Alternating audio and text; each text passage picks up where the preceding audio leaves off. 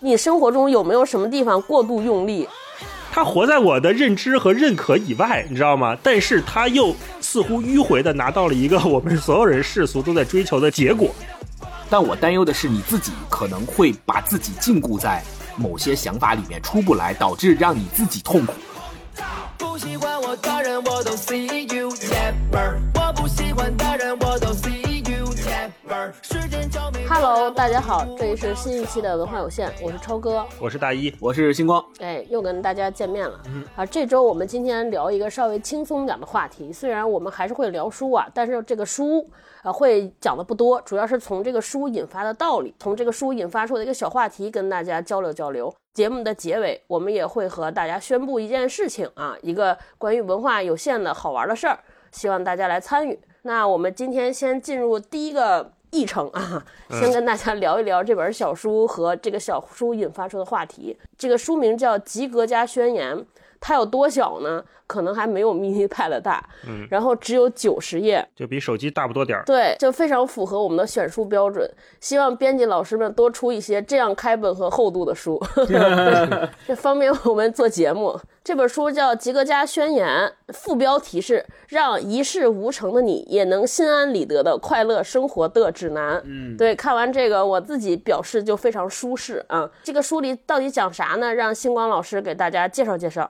这本书虽然看似很薄很小，但是饱含了作者的巧思的一本书。为什么说这本书饱含了作者的巧思呢？比如说，它的第一页扉页上面写的就是这本书还行吧，嗯，就是这个态度，就是他所宣扬的《吉格加宣言》里面的这个态度，差不多就行了。然后后面所有的，包括作者的简介等等的一系列的有关这本书的信息，都是贯穿了。这本《吉格加宣言》所描述的那种哲学的观点，然后它的目录非常有意思，我们可以看一下。它的目录里面写了基础理论，首先告诉你成功是一种危险的嗜好，然后提出了吉格加十项原则，然后第二部分写的是分别吉格加在不同的场景里面的应用实践，比如在职场、在情场、在吃饭啊、在保健啊等等的，最后是成成果总结，在成果总结那一章里面，他就写了给了你一个测试。让你测一下，你看完这本书以后是否真的领会了他所提到的吉格加宣言的这些理论。然后我们看一下这本书的作者简介里面说他是西雅图的一名医学专家，曾经过于努力，但正在康复中。你看这个话说的就很就很吉格加。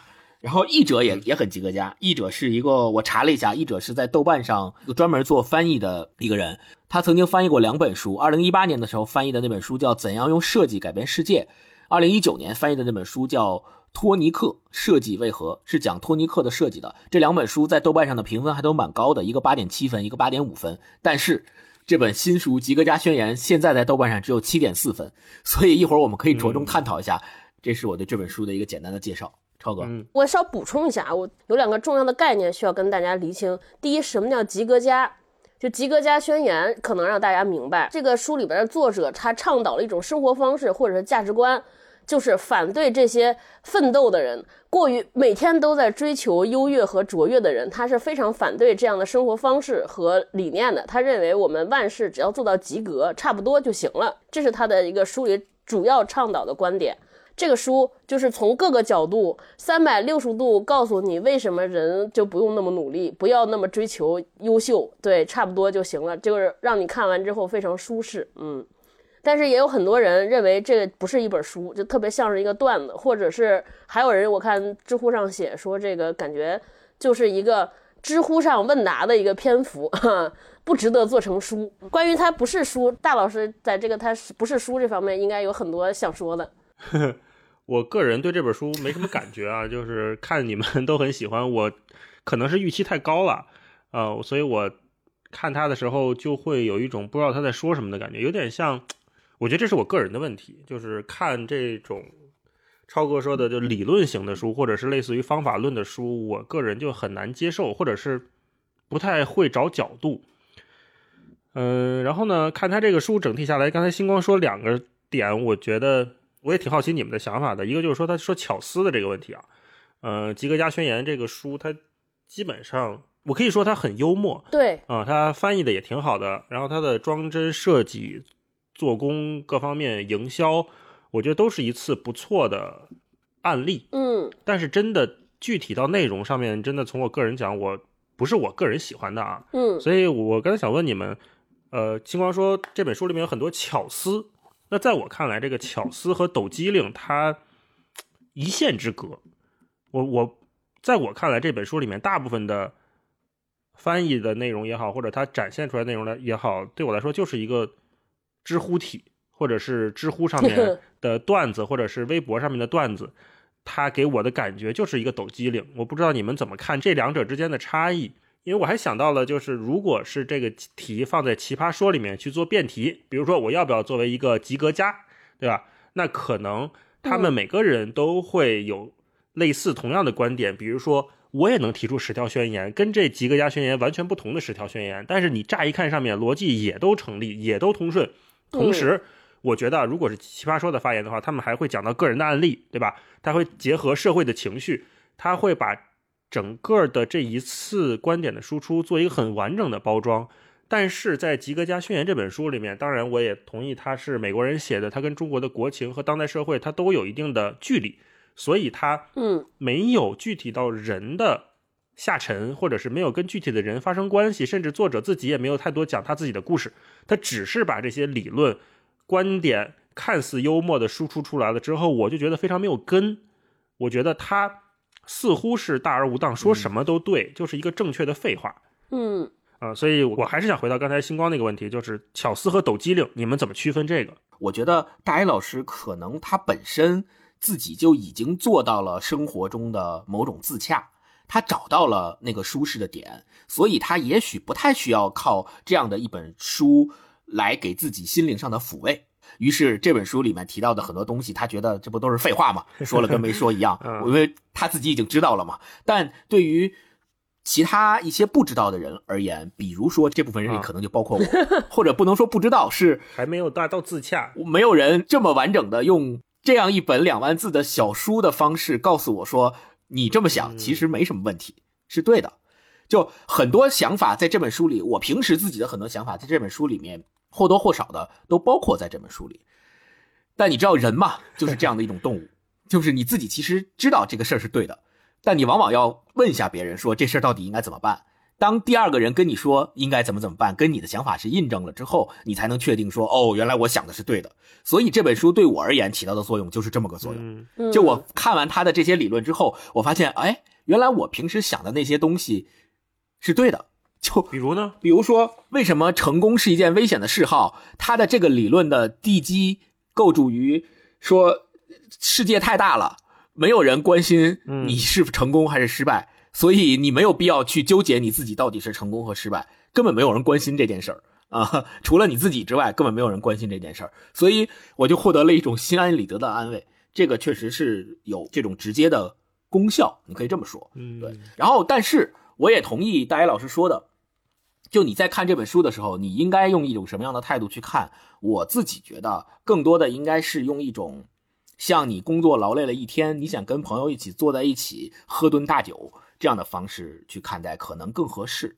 就这顿大酒对你的帮助大不大？当然大。你在这顿大酒里得到了释放，得到了舒缓，没有问题。但是我不认为它会帮助你升职加薪，当然他也不提倡你去追求升职加薪。我靠，我们真的要用这么严肃的口吻来讨论这本书吗？一本这么小的，只有九十页的书，在我看来，它就是个笑话集。就是你们俩这个讨论的角度，突然间让我没有准备。不，因为大老师刚刚提的那个问题就蛮严肃的，一下拉拉伸了深度。对，我觉得他这本书就是《奇葩说》一辩的水平。哎，对对对对对，整体而言就是是奇葩说一辩的水平。我觉得这本书的价值和意义对我来说，就是因为其实每个人都会问自己，说我为什么那么努力，或者说我努力过了也没有什么好好成绩。对吧？你身处的环境都是所有人都在告诉你说你不行啊，你怎么能只愿意甘心当七十分的？你得往前啊，向上啊。然后你就会怀疑自己，说我靠，我这是不是不行？嗯，当有一本书它印出来，以书的形式如此，因为书在我们认认知当中感觉是一个比较严肃的事儿。当他这种这种态度和价值观，这种这么苟且、这么不向上的这种呃政治不正确的价值观，被以书的形式推现在大家面前，把这个事儿说的跟真事儿一样，认真讨论，然后还有这么多人，大家在底下对这本书产生了和你有一样的观点，你那个时候就觉得自己被温暖了，说我靠，原来不是我一个人，原来大家都想这么偷懒啊！啊，我觉得这个是这个是我看这本书最大的收获。嗯，大老师，啊超哥说那个点醒我了，我发现我的问题在哪儿呢，就是我对书这个载体可能有一点点的过度的追求。嗯嗯，就是如果说我我想换了一个形式想啊，就是我们之前聊李诞那本书，它不是有一个外包装嘛？它那个外外封还是什么的，有一个类似于报纸一样的东西，上面也印了各种金句，然后他把那个作为书包装的一部分，我觉得那个设计是比例比重是 OK 的。就比如说换到吉格家宣言上面来讲的话，如果他把这个一万七千字印成一个密密麻麻的一张纸、一个报纸，或者说，我觉得它也能删很多东西啊。它比如说就把那个十项原则印出来，包在那个球上面，或者作为那个球的包装，它当做一个玩具或者文创产品来卖的话，我认为它上面的文案是非常好的。我认为它是一个非常好的文创产品的创意 idea，很高质量。但是，一旦把那些文案你真的拿出来做成一本书呈现在我面前的时候，我有时候可能会有点过度的，被冒犯了。那倒谈不上，就是我可能对书有呃太过于沉重的期待，这可能是我的问题。嗯所以就整体内容肯定能安慰到人，当然是好的啦，肯定是对这个世界有一些帮助。是是是，来，那我们往下走。这个书，呃，我们就聊这么多啊。我想跟大家聊几个从书里边引申出来的观点啊。就是这个书里边，它有一个特别重要的观点，说我们是被洗脑了，我们老以为成功是必不可少的，而且对许多人而言，成功它已经不不仅仅是个目标了，它变成一种嗜好，就是就跟吸毒似的，你这个事儿干成了吧，你还想更大的成，嗯，对他觉得变成一种嗜好，所以我就想跟你们聊聊，你们自己平时在生活中有感觉到这种不成功勿宁死的这种舆论的压力吗？就觉得我必须得优秀，必须得成功，或者周围人都这样，你们有这种感觉吗？我原来在上一份工作里面是有的，但那种感觉是不是我自发的，而是说外界压给我的。就比如说，老板会跟你说，如果这个事儿你没办成，这一年你就白干了。那他这种，呃，略带调侃或者戏谑式的否定或者是打压，对我来说是一个很大的压力。那反向我就会 push 自己，我说那我是不是得把这事儿弄成了，弄成功了？啊嗯但实际上，在我整个人生的过程当中，我是一个很懒散的人，我非常的拒绝追求成功。他那个书一开始说成功是一种危险的嗜好，这事儿对我来说我就毫无感觉，因为我没有追求过这个东西。就是成功这件事情，在我的人生中，从来不是目标，也不是我努力的方向。比如说，我从小练二胡，如果说从外界的眼光来看的话，你把这事儿如果干成功了的话，你可能要考完十级，对吧？但是在这过程当中，我总觉得每天练琴，或者是每个寒暑假去考级这件事情是一个很正常的过程。然后最后到了十级，它只是一个哦，你走走走走走到这儿了，好像是一个界碑一样的东西。但我从来不会说向着那个界碑去努力去前进。嗯嗯，成功这个事情对我个人来说没什么困扰，我只觉得就像星光说的，自洽是最重要的。那我身边我也觉得有嗯对成功上瘾的人，就在朋友圈里面看到，哦，今天我们又成功举办了一个什么活动，然后多少人来打卡，然后一个大合影，然后今天我们又成功什么拿了多少钱融资了，然后庆祝，很好的一个判断标准就是说，这个人在朋友圈、在社交网络上面，他去剖自己的状态的时候，他是不是说，哦，我今天成功完成了一个什么什么事什么事情，对吧？如果说很明显，他带着“成功”两个字，那他说明他认为这件事情他做成了嘛，做成功了嘛。嗯我看到这样的消息的时候，一开始我是会为他感到高兴的。但是如果这个人，你点进他的 主页，你看他这个朋友圈里面，二十条有十五条都是在告诉大家说，我今天又成功做成了一个什么事儿，成功做成了一个什么事儿。我觉得这个人是不是有点对成功上瘾？我会对这样的人稍微有点距离感。我觉得哦，那可能不是一路人，我会这么想。我不知道星光有没有这种感觉？我从小其实生活在一个还挺 push 我的家庭，就我爸我妈还挺望子成龙的，他们还挺希望我能够成功，或者说世俗意义上的取得一些成就吧。嗯，尤其是我小的时候，现在后来慢慢慢慢长大，我不知道他们两个的那个想法有没有改变。放弃了。呃，不知道有没有改变，可能是放弃了，发现也不行。但是小小的时候，确实我自己的感觉是，他们给予我的希望和期待还是蛮大的，尤其是像我爸爸妈妈小时候，呃，总是会跟我说，你要好好学习啊，好好学习才能考上好大学，考上好大学才能有好工作。这些可能都是基本的一些期待，比较朴素。但是我自己确实能在这里面感受到一些压力。嗯，虽然小学的时候我一直学习成绩也算是在中上，嗯，中上吧，但往往有时候，比如某一次发挥失常了，嗯，不及格了，老师请家长了，这种时候我就特别害怕。嗯，有时候我也想。嗯，尤其是上初中、高中的时候，我看班里那些经常在末尾徘徊的同学，嗯，他们每天都特别逍遥、特别自在。我有时候也会想，哎，你说他们如果老师找他们说明天请你家长来一趟，嗯，他们是什么心理？特别自洽感觉。对，我觉得他们可能不会有我这么害怕，他们可能觉得这很正常，请呗，反正昨天也请了，今天再请一次也无所谓，列的也不是我。我我自己觉得啊，可能是这种，所以，嗯，我能体会到这种被。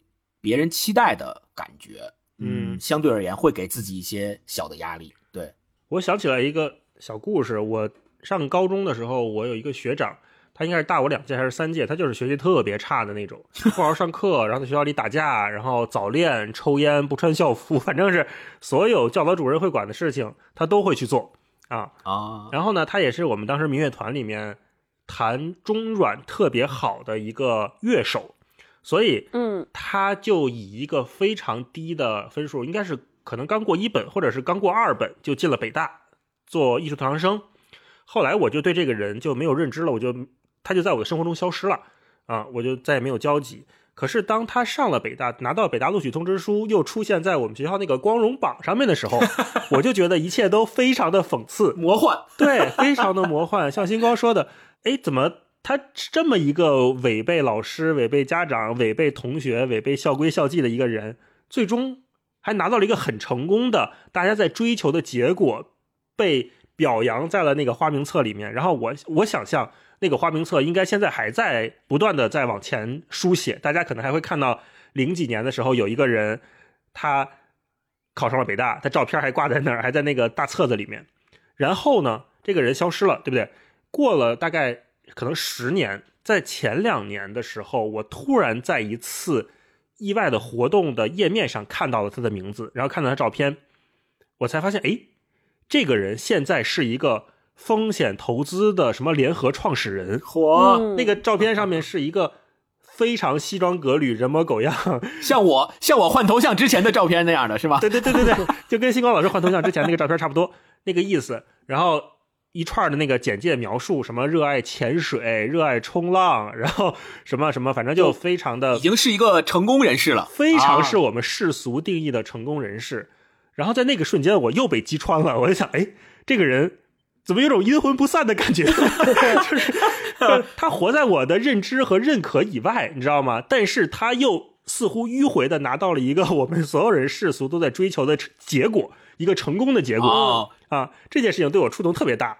后来我也就放弃了对成功的追求，星光。对，所以我就想问，刚刚大一老师说到了一个词“击穿”，就是你这两次的被击穿的经历，这种击穿的感觉到底源于什么呢？是源于你内心深处，如果深挖的话，是你也曾经有过一种期待，是像他那个样子吗？还是觉得？为什么会有这样的矛盾和魔幻的现实摆在你面前？主要是后者，我没想到，就是这条路，就我操，还能这么走，没想到会这样。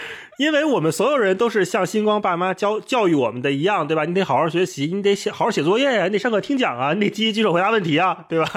嗯，你才能考上北大，你能考上清华，对吧？你才能努力学习，成为一个成功的毕业生。嗯，然后你在大学里面好好学习。好好奋斗，你才能成为一个成功就业的人。哦，对，那个人北大没毕业，后来我才知道。你说结果又就等于说他击穿了我两次。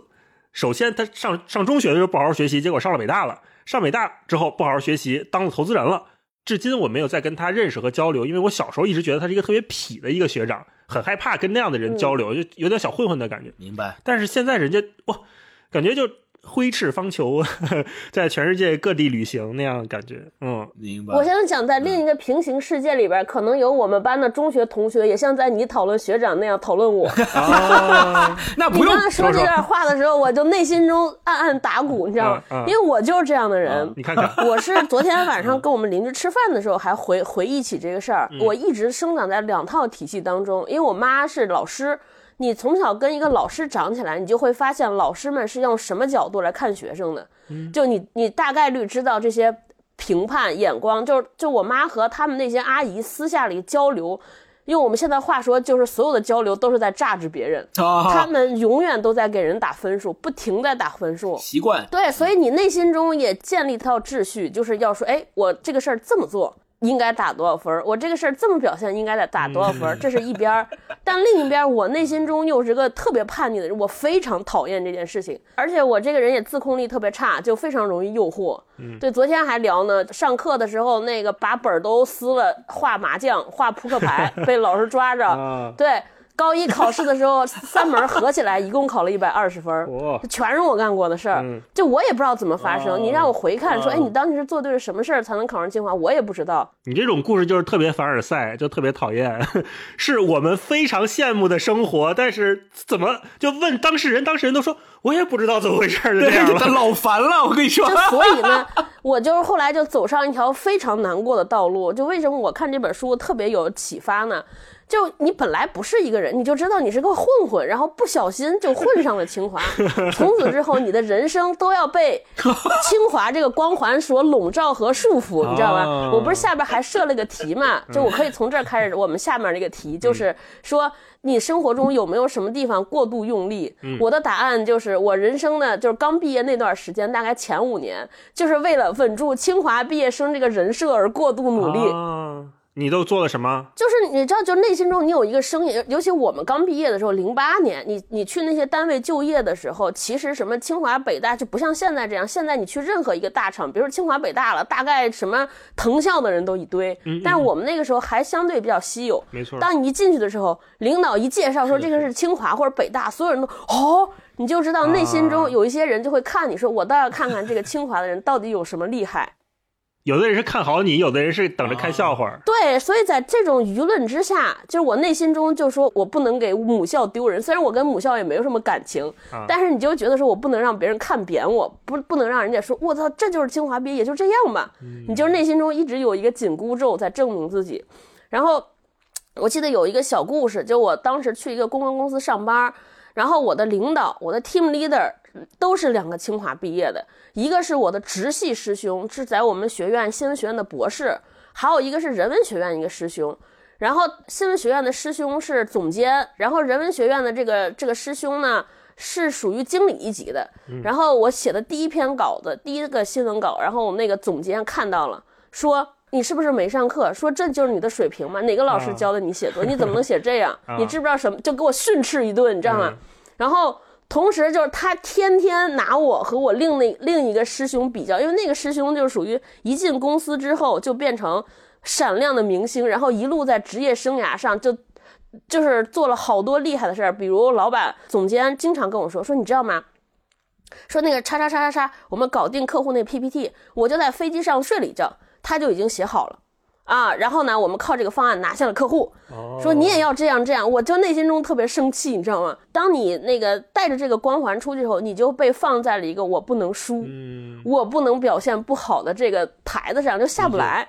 就是当年我刚毕业那两年，后来我是怎么样卸下这个光环，卸下这个负担呢？嗯，因为我发现根本没有人在乎，就是你所有的这些东西都是其他人帮，就是你假想出来的。真的就是你假想，就是在大家都会在职场混，你觉得你会在乎其他某一个同事说是干得好不好？大家都有一摊事儿，很忙，对吧？下班之后还要去生活吃饭，根本不注意你是谁，就是那个偶像包袱都是自个儿给自己塑造出来的。自从我想通了这个道理之后，我的人生就是躺的一马平川。那天那天李伯伯还跟就是跟我们一块儿就是做 T 恤那个旁白老板还跟我说呢，说他听我们节目发现了我变成了这个。不努力的代言人，躺的代言人，到处在宣扬、散播 人生就要躺，不行就算了。所以我看这本书的时候，某一种感觉是：我靠，我要努努力，这本书应该我写才对呀。没毛病。而且我不知道你们有没有经历过那种。就是你每一次都说我这个事儿我要办好，我不能掉链子，没有追求要第一名，但是我至少说我要做的比别人好，或者至少说这个事儿不能因为我卡在这儿，我给人掉链子了。嗯嗯，对你内心中都有，但是总有一些事情你会发现你根本 hold 不住，这不是你所掌控的。嗯，我不知道你们有没有经历过这种阶段，就是每次想表现很好，但是终于到了一个临界点，那个事情你再也搞不定了。超哥说的这个事儿，我特别有发言权。前两天我还跟。大一谈这个事儿来着，就是，嗯，先说我们每次在做节目的时候，每次录完然后剪完以后，我跟大一之间会有交流，就我们两个会给这期节目简单打一个分儿，有可能比如七七点五、八八点几，就是这种分数。然后这种分数我们两个打完之后，我们两个会有交流，我们两个会说说，哎，为什么这期比上一期高，这期比上一期低？我们会有这样的一个沟通。但问题在于，就是。往往我打的分跟大一老师打的分特别不一样，然后不一样的标准也不同。就大一老师关注的那些点和我关注的那些点和我在意的那些点都是不太能取得一致的。这种时候，这里面就涉及到一个就与他人恰和自洽的这么一个分别。我们这集应该找恰恰香啊，恰恰瓜子，边吃边聊是吧？我跟超哥刚提那事儿特别能够提，就是启发我一点，就是很多事情。不是你努力，你特别想做成，它就能做成的。咱们不说职场，就说情场，嗯，就说嗯，谈恋爱这事儿，对吧？我最有发言权。那我比如别人介绍了新的女孩给我认识，或者我自己通过一些平台或者通过一些其他的方式找了一些女孩。星光，你好好考，组织下这个语言很危险。我在某一些平台找了一些女孩对 我听的时候也觉得咯楞一下，要不然你重新说吧。我举个例子，在跟女孩交流的过程当中，你觉得这件事情她应该喜欢，或者嗯，往往你想，比如过节给他送送个礼物之类的这种事情的时候，就很难。它的难点在于，你觉得我的这个行为实际上是表达我的爱意，是不管我给你买的东西的贵重与否。但是这个行为本身是我表达对你的爱意，我希望你能够通过我的这个行为接收到我对你的爱意，对吧？然后升温我们两个之间的关系。但往往这种时候，你会发现，你满怀期待的，嗯，准备了礼物送给他，他收到礼物的时候可能不喜欢，呃，你就会觉得说，哇，那我的这种努力，我的这种东西，在他那不就落空了吗？就没有取得你想要的这种结果，而这种结果的达成不是你单方面的努力就能做到的。这个就是我刚才想回应超哥所说的，不是所有的事情你啊一门心思说我一定要达成，我一定要努力，但你往往发现这事儿努不努力成不成不在你啊，你说了不算。对，嗯，大一，呃，我理解超哥刚才说那个努力和达成的范围可能还是更广义一点，他在一个更世俗的或者是。不是那么个人对个人的关系里面，所以刚才星光说恋爱这件事情，我觉得是个特例，就是这个情况比较特殊，因为确实当你在追求一个人的时候，那主动权确实在对方手里。但是如果说我们为了做好某一件事情，一直努力努力努力，呃，达到某一个小目标，就说是在工作里面，或者说我们做播客，达成一个几分的一个标准，我觉得这个是。比较容易达成共识的。嗯，我在这儿想说一个，我觉得对成功上瘾这个事儿，我是这么理解的。就是第一，我我觉得书中他讲的那种对成功上瘾，他不是说每个人都说我要成为马云、成为比尔盖茨的那种上瘾，或者说我要呃实现财富自由，他不是这种上瘾。我觉得他应该批驳的是人生中那种一直希望说我可以比别人优秀一点，我可以这个事儿要做好一点，就他的是大家对于这种心态的上瘾。就是在这种心态导致说我不允许失败。就比如说咱们做节目这个事儿，正常来说你肯定有失手的时候。大家聊的有的人状态好，有的状态差，对吧？就是很少人会说我希望我的每期节目都是七分。我觉得大家不会设这种线，大概率大家说，哎，这个节目有八分，那我下次能不能做到九分？对，做到九分之后，说我能不能七七做到九分？你七七做到九分之后说，哎。我什么时候能超越日坛公园？就是你总有这个欲望在。就是我觉得他说的这个成功上瘾是在这种上瘾，对。然后我觉得这种心态导致对现代人最大的摧毁，是在于他没有一个恒定的结果，就他没有终极结果，就是没有最优秀，只有更优秀。而且你们会发现，这个浮标永远是在变动，同时呢，你的那个目标都是在和别人的比较当中。就以前我妈老教育我说，你要永远要百尺竿头更进一步。我觉得这就是典型的成功上瘾，对吧？我觉得每一个人。每一个人，你不会想说我要跑步超过博尔特，根本我没有这个能力和天赋。那为什么在工作上大家就想着说我他妈必须得要达到一个什么程度呢？就大家就不认。我觉得现在就就你比如说，我从来没想到说我要小时候咱们都体育测试过，我从来没想过说我八分要跑三分钟，对吧？我就知道我不具备这个体能，我也不是干这个的。行，我跑及格就完了。在体育锻炼中，我们就这样。在我们工作中，我都现在我从来没有看过一个人主动跟我说，以我的能力和水平挣这个钱，我觉得已经可以了，我只能做到这儿了。很少有人这种心态，大家都说我靠，我今天这个我做到总监，我下一次就要去做那个 VP，凭什么？我觉得那 VP 还不如我呢。今年我得了十万块钱年终奖，明年我必须挣二十万。如果挣不到二十万，我就觉得不行。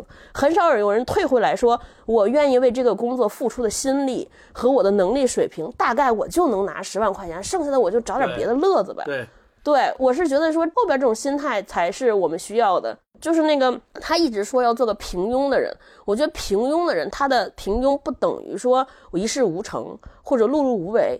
我觉得那个平庸，他的反面应该是说，老觉得自己是个人物，老觉得自己得做点事情，老觉得自己不能就这样啊。我觉得这是他的对抗的那一面。所以我觉得就是说，当你接受自己，我有个极限，我有一个极值，我大概的人生的造诣，我的才华，我的天赋，我的勤奋程度就到这儿了。所以我们就停在这儿，好不好？我觉得就是他倡导的应该是这种价值观。我在读这本书的时候啊，尤其是在看到吉格加十项原则的时候，接着刚才说过度努力那块儿啊，或者叫过分追求成功。嗯，我看到第七条的时候，我会心一笑。我为什么会心一笑？我就想起了大一老师。对不起，我要吐槽一下你了。嗯，我看看这第七条写的是什么呀？第七条写的是追求完美是完成任务的敌人。哦，他这里面有一些，他写，比如说。呃，完美一词甚至都不应该出现在 平庸者的词汇表中。追求完美就是一种诅咒，迫使你在完全合适、舒服或者已经很好的东西里找出瑕疵。比如字典上描绘了完美主义者的丑恶肖像：一个事儿妈，吹毛求疵，古板教条，严苛挑剔，偏执，锱铢必较。谨小慎微，要求高，你愿意和这些形容联系起来吗？我就看到这儿的时候，哎，你说说，你说说，你举个例子让大家评评理。这不是让大家评理啊，我只是说我主观的感受，大家可以有自己的感。就我是觉得，呃，偶尔在有一些事情上，大一老师确实他的想法，我能理解他的想法，我很能理解你的想法，有而且你的一些做法我也是支持的，但是我担忧的不是你去这么做。也不是别人不能配合你这样做，我我可以去配合你这样去做，但我担忧的是你自己可能会把自己禁锢在某些想法里面出不来，导致让你自己痛苦。这个是我的担忧，不在于说你你可能吹毛求疵一些，你可能对节目上的内容挑剔一些，你来用这个东西来要求我，OK 没问题，因为我跟你之间咱们两个有共识，咱们三个人对这个节目都有共识，那我们可以一起为这个节目去努力，去做到。要求高的一些事情，但我更担忧的是你自己对这个事儿要求高，然后在这个追求完美的过程当中，你会让自己痛苦，你会经常去想说，我还能不能把这件事儿做的比现在更好？就像刚才超哥说的，我能不能做得更好？那其实往往在这种做的更好的过程当中，你会对自己产生非常大的压力，你会觉得我没有做到更好，我是不是不行？或者是？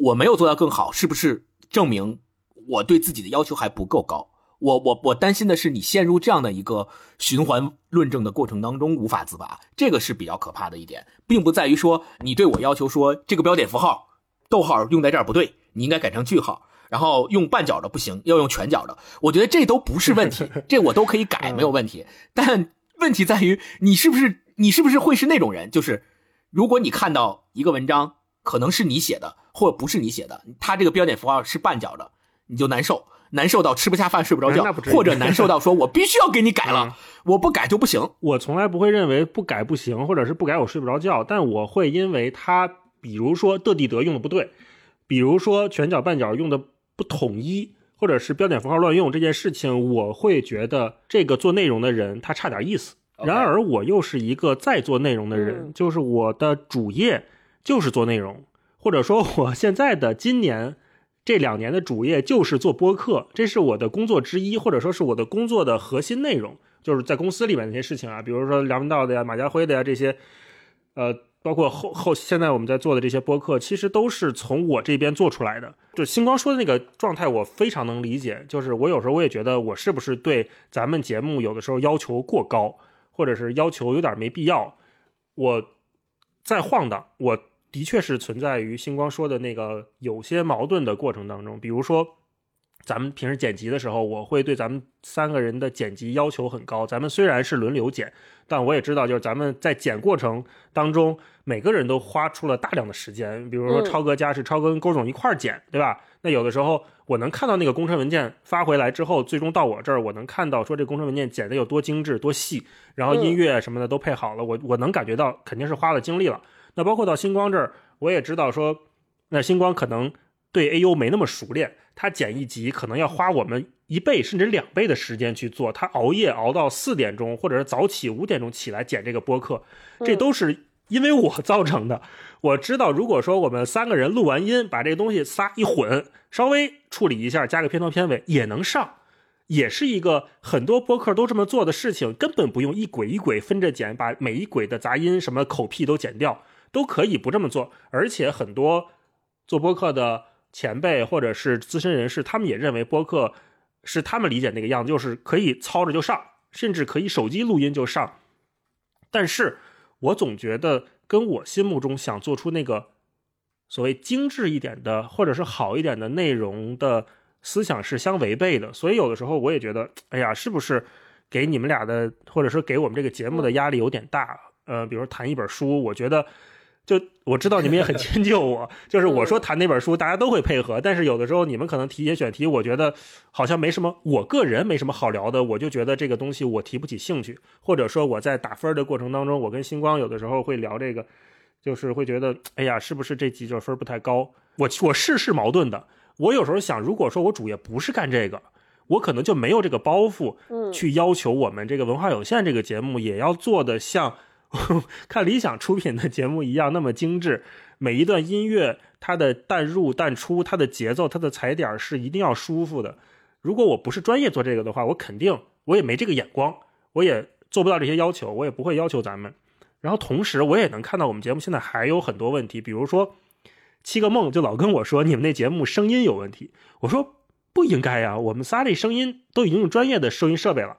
直到后来，咱们跟呃尼寇跟丸子还有跟婉莹，我们录两期串台，他们的那个麦克呃是动圈麦，也是婉莹后来给我建议的。我们公司现在换成那个麦克，那个麦克就是收音效果会非常好，就不像现在咱们嗯，就是超哥你用那个小蜜蜂，它是电容麦，但是这个都是非常具体的技术问题。嗯按理说，一个业余时间做的播客可以不考虑这些，但是我又禁不住的想去考虑这些，想提升这些。我憋了很久了，我在想，我们要不要把麦克再升级一下，就是换成那个，就是就跟 KTV 那那样的麦克风。后来我想，哎呀，要不然先再等等吧。呃，我知道，我一旦提出这个要求，你们一定会迁就我的，会同意说，哦，那咱为提升音质，可能能能能能去把这个弄了。但是呢，我又让我自己打住了一下，我说，哎呀，算了，因为星光也劝我们说，你这把这个给自己压力搞特大，然后给朋友们压力也搞特大，本来是一个休闲娱乐聊天的事情，为什么要搞得这么严肃呢？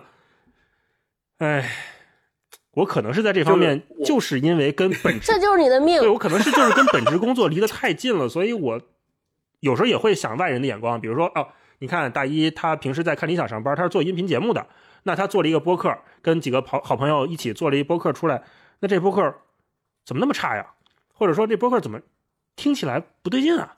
呃，我我有时候会脑子里会有这个小人儿在打架，嗯，所以就是有矛盾，所以你们也多劝劝我，嗯，我我会我会听劝的，嗯哎呀，大老师，我跟你说，你就是书，你为什么不爱看这书？你就是书里写的那个追求卓越的人，就是这跟真的。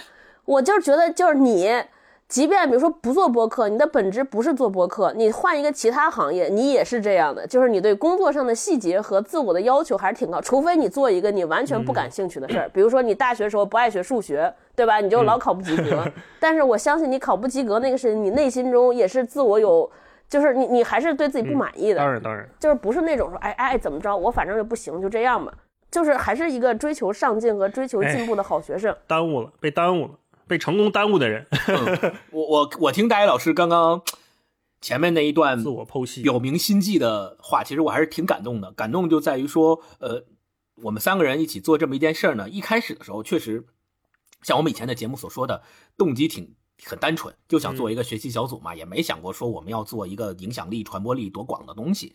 但是三个人在这儿呢，既然我们做，把它当一个事儿来做了，我们三个人都想说能够尽量的往好了去做，包括换一些装备啊，买一些比较专业的装备等等这些，包括剪辑上面有一些标准，我们三个人之间对选题上面有一些讨论，对节目有些要求等等这些，我觉得都是非常非常正常，也是应该要有的要求。嗯，我想提到的一点是，你比如我举个例子啊，有有一个就是这个书里面其实也提到了，就是比较的问题。往往很多事情暴露出来是暴露在比较当中。就你如果不跟别人去比，也许你并不知道自己其实稍微会差一点。我举个例子，刚刚大一老师说，七公梦老师经常提我们的音质不如那个别的用电容麦的台会好，动圈麦。就我是一个木耳，就是我的耳朵非常不灵敏，不像大一老师的耳朵特灵敏。就 我在我听来，你用手机稍微好一点，在稍微好一点的环境里用手机录和用咱们现在这个装备录和用电容麦录，我听不出来差别，我真听不出来差别。就所以是不是意味着，假如说绝大部分人都是我这样的人，那？我们把设备从手机换成电容麦这件事儿本身，就不是一件必须不得不做的事儿。我完全同意。我我纠正一个。呃，电容麦是现在超哥别的那个小蜜蜂是电容麦，我刚才说那个音质更好的叫动圈麦克风，动圈麦。看看你们在做播客这件事上多么用力。所以这件事我就一直没 提嘛。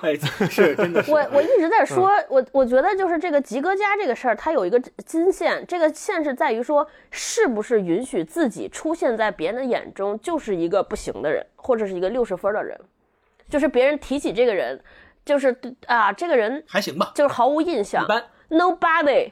还行吧，啊，就是他你自己是不是允许是一个这样的人？我不能，我接受不了。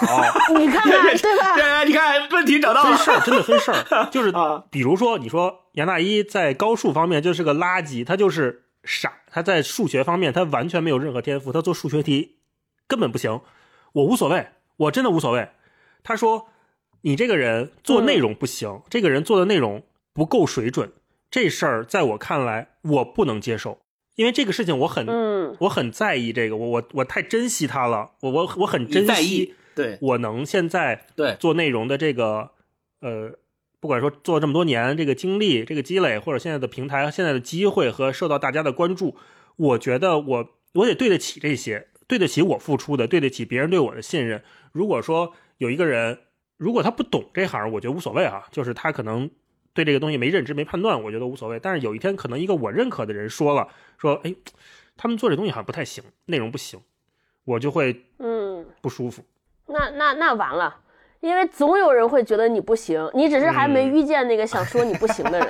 不过还有一个情况 就是说，就比如说咱们现在这个状态，我觉得是很好的，我觉得是行的。如果有人说你不行，我可能不认可他。嗯。但如果是说，因为我明明能够努力，但是我放松了、放水了，我不在意了。导致这件事情做完了之后，我我知道他只做出一个六十分的东西，然后那个人说你这确实做不好，做不行，我就会觉得有点可惜。就比如现在咱们这个状态，咱们咱们三个都在为内容做非常精心的准备，每次选题咱们都聊很久，都够做功课，然后录制剪辑都很认真。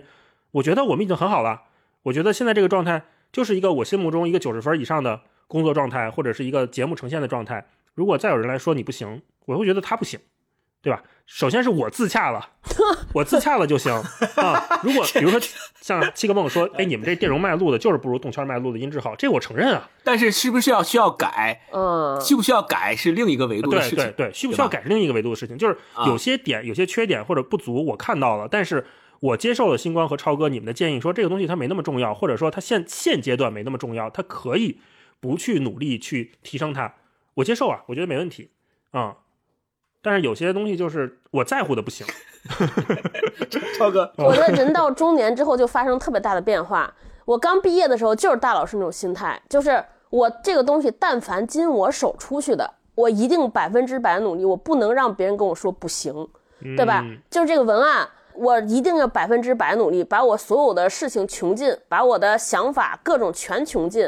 如果写出来的那个高水平的跟我说，哎呀，你这个差点意思，但我没办法，至少我已经做到百分之百努力了。在我而言，我以前是这样。啊但我现在就是彻底过了那个坎儿了。对我来说，比如说我就是坐这儿写，我今天能写完就写。然后如果有人过来说，我说你，哎，他说，哎，我觉得这差点意思，嗯那就差点意思了。我就是一个差点意思的人，真的，我现在已经完全把这个外界评价这些事情，就是从我人生中隔绝出，因为我觉得太累了。真的就是我觉得符合别人期待这个事情真的太累了。就比如说我今天写这个文案，写出来说好，我再写一个，我相信他对于我会有更高的期待，更高的期待，然后我那个期待满足他，他一定还会有再更高的期待。是，然后就是刚才星光聊的时候，我觉得有一个关键词叫影响力。我觉得就是所有的这些所谓人叫被为民所累，我觉得就是所有那些想就是不做及格家的人，他主要的问题是在于影响力这个事情。就是你，你还是希望说我要活成别人眼中的是一个什么样子，无论是你在乎的人还是不在乎的人，就是我自己要有一个框框，或者我要达到一个什么程度。对那个，但是我这几年下来，我就觉得这个真的是太难了。就是千，就是一是星光说千人有千面，我就昨天还跟我邻居聊，我说我比如说我一开始人生的母题就是试图让我妈觉得我可以，后来我放弃了，因为永远不可以。比如说你你你高考成绩好，他认为说你为什么长得胖，你减下来肥，他就说 你为什么穿搭衣服穿搭的不像个女生，就是因为他就是你总无法满足。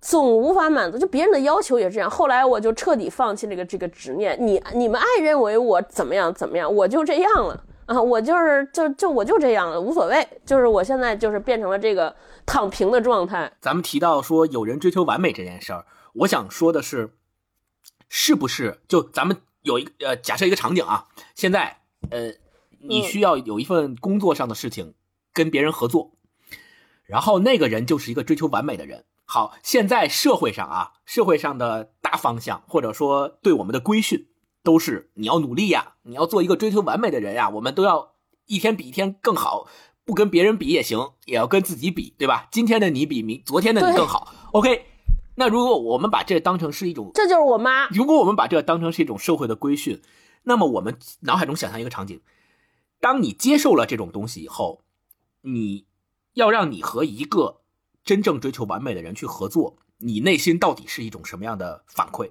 或者你内心到底是一个什么样的想法？你愿不愿意跟一个这样追求完美的人去合作？我想问你们两个这样的，因为我跟你讲，我自己反思过，我以前就是一个这样的人。我在工作上其实会，就是后来我每离开一个岗位，我跟我底下的小朋友谈，他们会发现我是会给别人压力的。就我的压力不是体现在口头上，我的压力是先对自己狠，让自己把这个事儿做好。然后呢，然后比如说他写一个文案，我不会说让他改，我就直接自己上手改一遍，扔在那儿。他怎么解读我这个行为呢？他就认为说我这么做就是第一对他不满意，第二认他认为他没有救了。没有救对。，因为你才不会让 说让他改嘛。而且我我真的就是那种经常骂，就是我和我特别好的朋友和米娅，我们俩经常说，说这不是一个六十分及格水平，这不是个标准线吗？为什么这么差？这些人，我就感觉，比如说在大老师看来，说这个得地得用对，或者那个半角全角要切换好这，是个及格线。对，这怎么这还能做不到呢？但是后来，后来我那个朋友说说你要知道，也许你的及格线对别人来说就是一个九十分的线，嗯，因为你们受到的、你接受的教育不同，或者你在工作中接受的培训不一样，就是这样。所以你不能拿你的标准要求别人。他他然后他特别狠，他说他认为所有拿自己的标准要求别人，而且因为别人没有达到你的标准，你就跟人家生闷气的这种，他认为都是一种暴政。啊，对，对他说这就叫职场暴力我就后来就发现了，后来我在处理工作的事情的当中，嗯我就先会和别人聊说啊，我认为这个事儿大概的方向应该是这样的，你同不同意？这个是不是难为你了？如果他认为说他首他如果认可了这个，还有认可这个水平，我们就往这儿；如果不认可，我们再往中间勾兑。对我现在就是这么个处理方法。嗯，哎呀，完了，那我是一个暴政的人。超哥说完之后，我就有点反思自己。但是有一点呢，是说什么？就如果是在某个流程或者是一个很有工序的过程当中合作，我认为大家去调整这个流程，或者是对这个整个流水线去做调整，我觉得是没有问题的。但是在做内容方面，就是因为内容它太千奇百怪了，每个人的背景背后的东西都不一样，所以嗯，如果像超哥刚才说的那个，咱们再去调，咱们再去沟通，再去想这个文案怎么写、怎么改的时候，就没完没了。而且互相说服是一个非常大的成本和付出。在这个过程当中，我现在的处理方式，我变得非常的，就是带引号那个暴政。我会跟我合作的同事，或者是说我们组里的同事都说说，OK，接下来有任何内容上的分歧，我们可以讨论。但是当讨论不下去的时候，听我的。嗯呃，然后这个观点其实也是道长他一直在做内容的时候给我们灌输的，就是说谁是这个项目的项目经理，谁对这个东西负全责。你负的责任越大，这个我觉得咱们最早在聊文案的基本修养，就枪总那本书的时候，其实聊过，就是文案的这个很具体的事情。但是真的到整个做内容的方面，做内容它就是一个独裁的过程，它很难说我们搞一个内容上的民主去做一个平权，那就效率低，而且长不出更高的树。这是我认为它有的就是分场合吧，嗯。所以我在跟我们包括新招聘的同事入职之前，就是面试的时候，我都会跟他们说说，接下来我们一起做内容。那可能你刚来的时候，你要做执行，我觉得这事情要提前谈好，不能说我给你许了一个特好的饼，到来之后发现我只是个螺丝钉，而是说嗯。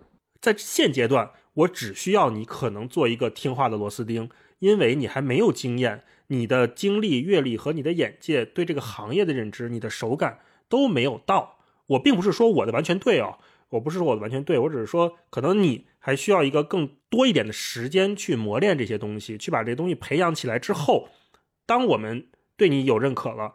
那我们可能会把更多的权限交交给你，比如说你可以去立的一个项目，你可以去策划一个选题，但是你刚来，你从一个零基础的人开始的时候，你要做到先听话，你要做到能去好好执行公司给你的东西，这是我觉得非常重要的。那现在很多我不知道，很多年轻人，包括我们公司也有一些同事，呃，来了之后可能是期许太大，所以导致他们总觉得自己做的东西是对的，是好的，但实际上，在我看来，它就是不对的。但是这个说服的成本 真的太高了。比如说一个文案这么写，我觉得就是一个非常差劲的文案，根本不知道看哪儿，一句话根本念不下来的一个文案。但是他们就觉得这个嗯很有水平，所以就每次看到这个我就特别难受。大老师，那我问你个问题：你在职场上孤独吗？不孤独，有朋友，有朋友，有朋友。我说那个嗯孤独，就是说你会发现说这个事儿都要我来做决定，就是哦这些事儿都得等着我。真的没有你有没有这种时刻？呃，首先我们公司所有的内容都是 道长做决定，他是最后拍板那个人。对我只是说在我们部门的范围内啊，是，比如说八分，比如说我们做这些播客这些东西是我来做决定。那在这个过程当中，我觉得我们组的同事，就是目前这几个合作的同事上手都很快，就都是聪明人，所以就是我觉得那个磨合的过程，并不是一个我去挤压他们，我去暴政他们的过程，而是说双方在一个磨合，你按照这个路数和这个风格把内容和嗯手感打磨好了之后，我们一起走非常顺。就比如说我们现在做那个跟方可成一块做那个播客《放晴早安》，那个播客就是我做了前三集还是四集的 demo 之后，我就把这个项目就是给我们同事做，让他继续往下执行。然后我发现，哎，他做的音乐、配乐、节奏，包括起标题、做文案都很好，我挑不出任何毛病，我觉得非常好。这就是我一个理想中我觉得跟大家合作的状态，我很舒服。所以如果说是这样去沟通的话，嗯我觉得效率还挺高的，就是大家都有成长。哎，但是我要提一个稍微有点 battle 意思的那个问题，就其实刚才我提那个问题，超哥的答案是说他不想跟一个追求完美的人合作，因为他现在的心态有了新的认知和变化。那大一老师，你刚才的回答，那我推测是不是因为你自己就是一个可能会对别人有暴政压力的人，所以你不在乎或者叫愿意跟一个追求完美的合作者合作？你觉得可以？对吧？我可以，但是但这个人前提是我得认可啊。就比如说你让我去跟梁文道学写文案，他暴政我可以啊，我可以接受啊，我可以，你可以狂暴政我。就我们公司，就比如说。呃，写那个每个节目的详情页的文案，都是编辑先写好，然后呃，道长他会在上面改，他会可能会重写一段，可能是他会去改一些措辞什么的，呃，然后他也会说有些词他非常不喜欢用，所以我们就都规避。你说某个词这个人不喜欢用，是不是一种强权？是不是一种暴政？是啊，但是做内容的人里面，我认可这个逻辑。我觉得是 OK 的，那以后我们都不用这个词，所以在看理想，你看你就看不到那个词。那还有的，有的时候，比如说，他会把那个文案改完之后，有一次他给我改文案，改完之后说，他觉得还可以换一种写法，就比如说写成第二人称的写法，你看看你要不要试一试。然后我说可以啊，我觉得这是个很好的方法，因为他其实已经把一个基础版的已经提，就是给我们了，就这个已经可以用了，但是他提了一个更高的要求，说写个第二人称的，你试试行不行？我说好，我试试。但是我不知道您想要的什么风格，你能不能给我写一两句，我作为参考，然后我再顺着往下捋。他说可以，他又写两句，然后我再顺着那个再往下写。我觉得这是一个我很享受的过程。我不认为他是否定我，或者是他是打压我，他是 PUA 我，而是觉得我是在一个很宝贵的学习的过程当中。你比如说，如果我是一个设计小白，第一次就能让我去跟陆志昌接触，说。陆老师，那个这封面设计怎么样？怎么样？怎么样？这个图设计怎么样？怎么样？我觉得哇，那太荣幸了，那很好的机会啊！我是很愿意接受被这种完美主义，当然这还是前提是我得认可他啊！我在我认可他在某个领域的成就的时候，你去打压我，你去压制我，我是完全认可的。嗯。我觉得大老师，你刚才说那个不算是完美主义。所谓完美主义，是在各个方面都要追求。比如说，道长只是在写文案的内容方面要求你，对不对？那接着说，行，你作为一个优秀的员工，你要把你的周报、年报、月报也要写好。你为什么不好，对吧？然后你剪节目的时候说，哎，你这个剪辑软件为什么你要这么摁？不那么摁，你这个热 键设的不对，我觉得这叫完美主义。所谓完美主义，就是在事实上纠结。哦，那不行，那不行，那神经病了，不是完美主义。哦，那我不会。真的，我觉得完美主义它就是这样。比如说，没有一个人会对说一个设计，老板给你提高更高的，希望你设计的更有更更高审美水准，在这个上面要求他，他会不高兴。但是如果比如他说这个字。呃，那个你你现在是用四号字，你用到四点五号字，我们试一试。我觉得这个就真的是这我我这是我理解的完美主义，就是在那些没有必要的事情上投入过多的精力。真的，我就觉得我们现在生活中就是所谓内卷就会有这个问题。比如说，星光应该有发言权呀，星光不是做 PPT 吗？天天改格式，就是你不影响实质的成果。你比如说德地德，我觉得这个是要纠正的，因为这是一个错别字，这个是一和零的界限。剩下那些大概就是三和四的区别，我真的觉得没有必要在这些事儿纠结。对，说起 PPT 这个事儿，因为最近我司正在晋升嘛，春季搞晋升，很多就是他们要升级，然后加薪，所以对每一个员工来讲都是很重要的。然后呃，就有很多呃很多就是高级别的。领导，然后他们因为有过很多年的经验嘛，每每级都升，所以他们会要求自己手下的人或者是低级别的朋友来找他们，说你帮我看看我的 PPT 行不行？你帮我看看我这么讲行不行？有哪有问题，哪可以改进？然后也有人朋友找过我说你帮我看看，但是我自己的感觉，就我就我给他看了一下整个 PPT，我给他挑了一些一一眼就能看出来的错别字儿，然后除此之外，我告诉他说。你在演讲的时候要用什么心态去讲？就不要让说六个评委你进去说我是来向你们汇报工作的，不要用这种心态。你就说我是来表演的，我是来给你们唱歌给你们听的。我唱歌特好听，你们来看看我唱的有多好听。对，你要这种心态跟他们去讲。我说这样的话，你在讲的时候的自信感和你的那些东西就会好。同样，其实大家，你说说白了，大家都是这点东西，那差别在哪儿呢？差别就无非在于你当时的表现怎么样，你是否让大家觉得这个东西你你真正理解了，你真正做得好。那这种时候往往涉及到的都是心态上的问题，而恰恰不是超哥所刚才说的追求完美主义者所要求的那种。哎，你这格式不行啊，你这框大了，你这框给我给我小小零点五像素，对吧？就不是这种事儿。对，往往右挪三零点三毫米，这些事儿，我就觉得真没有必要，根本普通人看不出来。根本不影，就我自己觉得哈，根本不影响你的答辩结果，并不在于说答辩的那些评委看你这框挪了零点三，你就能让你通过，不是因为这个事儿，而恰恰是因为那个你要用什么样的心态进这个屋，然后你跟他们怎么样去讲这个事儿更能影响。那往往有些时候别人指导我的时候，他说你这个框要往那边挪，我当时心里就想的是说。你都没有听过我是怎么跟我的 PPT 去演讲去配合的，你就跟我去讲这个事儿，那你挪了影响我了怎么办呢？对不对？效果不是更差吗？嗯，就大家不要内耗，我觉得就是我所谓这个书里边叫适可而止，我觉得那个适可而止，大家要换一个角度去看，不是说让你在这个事情的努力程度适可而止。而是说，一定要把精力放在那些重要的事情上，不要在事事每个事情方面都要平均分配精力。我觉得这是不行。你看大老师，他在内容上面耗费了他工作上百分之九十的精力，那他对于什么打卡、写年报这个事情上，他就对吧？就大概只用了百分之零点五吧。对，不写，拒绝。对。对。是，所以那些这个书里边反对的那些优秀的人，他就是说，我靠，你看我内容做得好，我年报要比你们写的更更快、更华丽，我在年报的文案上也得让别人夸。我觉得大概率他是说这种特别讨厌，让人特别讨厌。做三好学生太累了，做一好就行了。不是，因为就是这本书会有两种声音，有一种声音大家看完之后就觉得说，你看及格价这个事儿，就就是挺好，我们就应该及格，这样呢防止内卷。还有一种人的声音就说说防止内卷这个事儿，在我的工作环境里边根本不可能。如果你不内卷，你就活不下去，你就没有任何生存的余地。或者说说优秀这个事儿就是被逼的，我也是被 push 的优秀。如果我不优秀，我可能无论是职场或者各方面根本就是生存都生存不了。就是所以我想跟你们俩聊聊，如果真的不优秀，就他会下场很惨吗？或者说不优秀？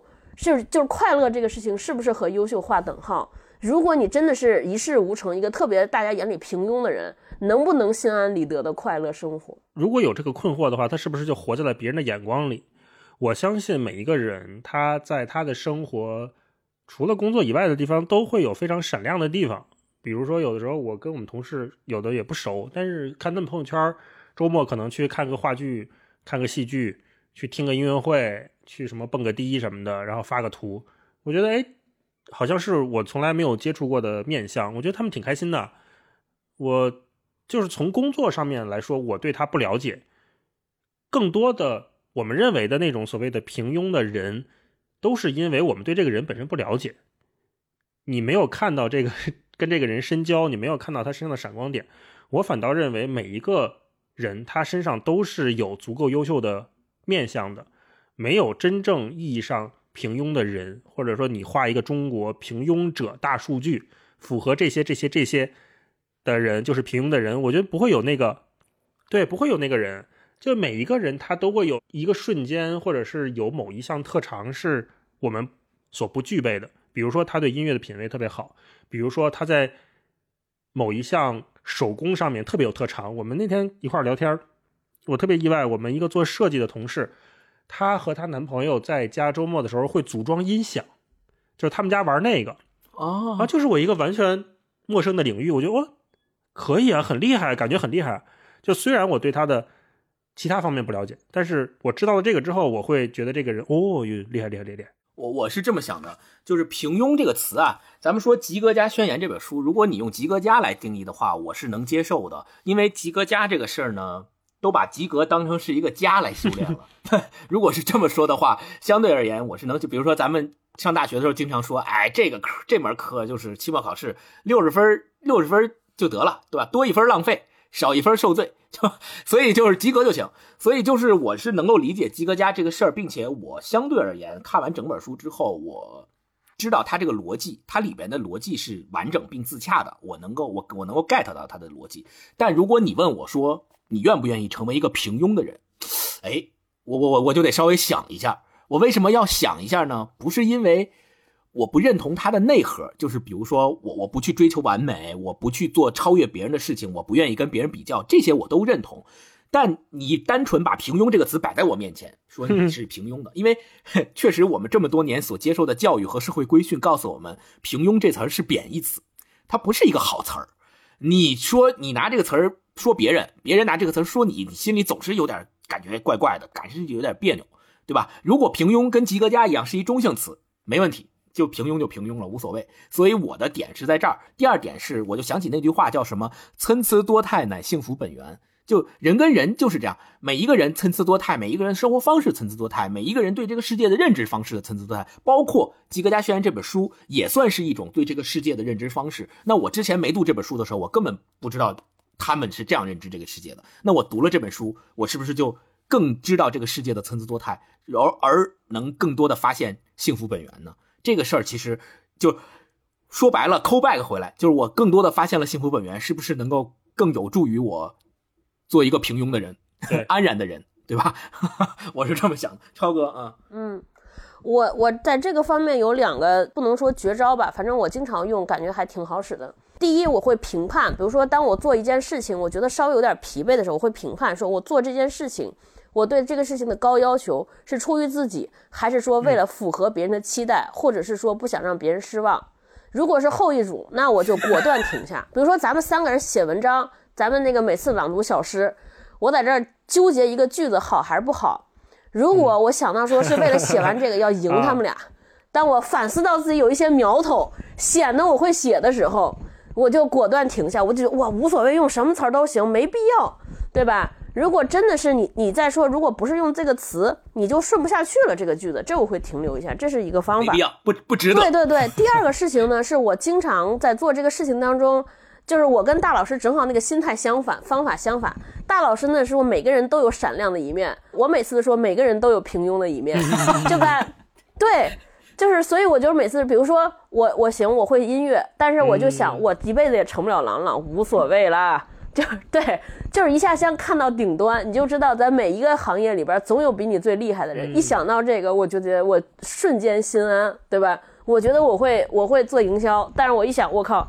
我这个我在幽默各种语言方面，这辈子也赶不上李诞了。哎呀，行了，放弃吧，就就到这儿为止吧，就从来不纠结。我就反正对于我来说，这两个事儿还挺好使的，就是一下看到了终局，就知道了自己的水平。就那个意思，就是你心里还没点数吗？自己能啥水平，心里没数吗？然后就停下来了，快乐，就特别快乐。好，我们这期就借着这本书，其实也不单纯是借着这本书，更多的是我们自己探讨了一下。我们自己对完美主义啊，对呃及格呀，对平庸啊这件事儿的一些看法，以及我们在生活中实际遇到的一些具体的问题、具体的困难，包括我们怎么去处理这些问题，怎么去看待这些事儿。那接下来我们就回到开头所说的，我们有一个嗯，我们推出了一个文化有限。做了一件特别好玩的事儿，希望能跟大家说一说。超哥，对，大家都知道，我们去年文化有限做了一个 T 恤衫嘛，今年我们想做点什么文化有限的小周边 T 恤衫呢？夏天还会有，在春天来临之际呢，我们又和另一个好朋友的品牌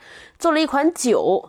哎呀，也不能称作是我们了，其实主要是我，对吧？大老师也不喝酒，星光了酒量也约等于不喝。所以，我作为一个过于爱喝酒的内蒙人，对吧？为了给自己逞口舌之快，哈，背着他们俩，哎呀，对我这种行为呢，在另一个行当通常就被称为以贩养吸。来来来，言归正传，咱们说说这个酒。这个酒刚才说了，是和一位我的一位特别好的朋友的品牌联名的。